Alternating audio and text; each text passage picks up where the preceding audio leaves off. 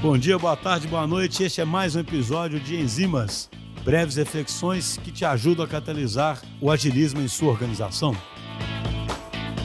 Oi, pessoal. Sou a Letícia Carneiro e atuo na DTI como agente de gestão da mudança. Meu papel hoje é estimular os usuários a usarem efetivamente os sistemas desenvolvidos pela equipe técnica. A gestão da mudança é uma abordagem que proporciona preparo e apoio aos indivíduos que foram inseridos em um determinado contexto para que eles adotem e usem as mudanças. Esse novo contexto pode ser uma automatização de processo, uma reestruturação organizacional ou de produto.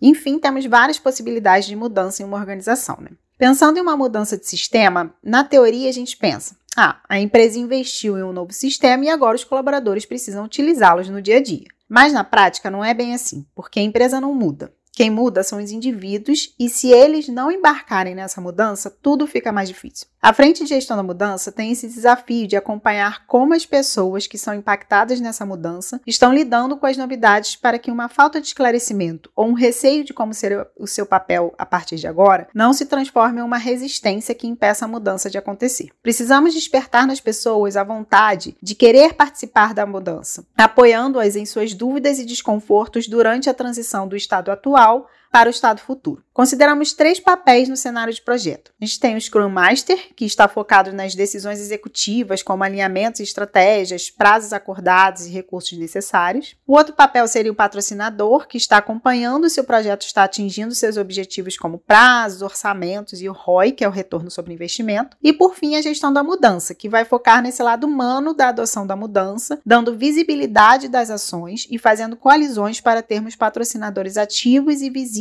para engajar os envolvidos. Um dos nossos desafios é que cada pessoa tem um tempo diferente para aceitar a mudança. Então, há pessoas que recebem a notícia e topam de cara experimentar o que é proposto, há pessoas que preferem esperar um pouco para embarcar na novidade, e tem as pessoas que são resistentes à mudança. E essas são a maioria, porque a gente tende a querer ficar no que já é conhecido para gente. O risco é que, se temos uma pessoa resistente e influenciadora, ela pode dificultar ainda mais o processo de mudança. A metodologia pretende mitigar as consequências negativas após a comunicação de uma uma mudança, quando o indivíduo tende a sair da zona de conforto e entra em uma zona de preocupação e incerteza do que está por vir, de como será. Nessa zona, é esperado uma perda de produtividade e uma certa insatisfação. Nossa responsabilidade é fazer com que os envolvidos fiquem menos tempo possível nesse estágio de preocupação, fazendo muita comunicação e escuta para que não entrem no estágio de risco, que é onde acontece o turnover de colaboradores, podendo impactar todo o processo devido a uma resistência mais ativa. Ou seja, não temos a pretensão de fazer com que os indivíduos não sintam o primeiro impacto da mudança.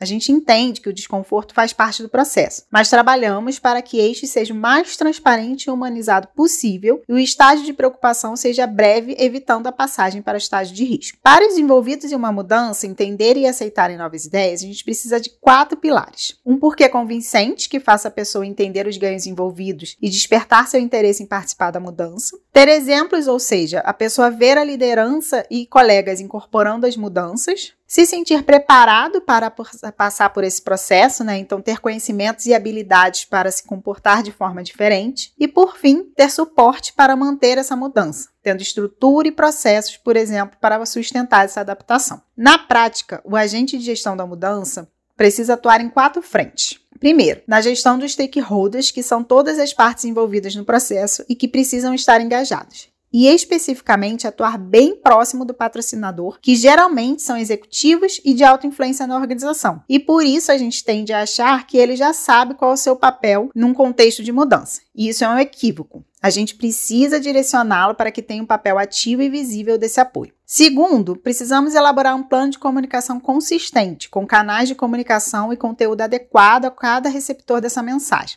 Terceiro, elaborar um plano de treinamento que prepare as equipes para lidar com a mudança, trazendo mais segurança na transição para o estado futuro desejado pela organização.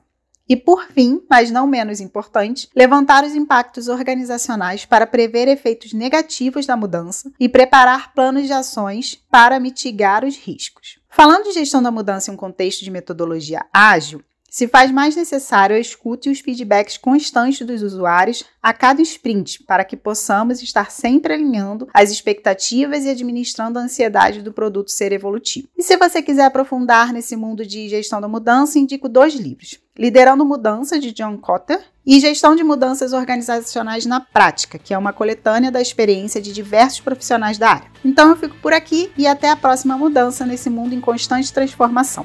Abraços!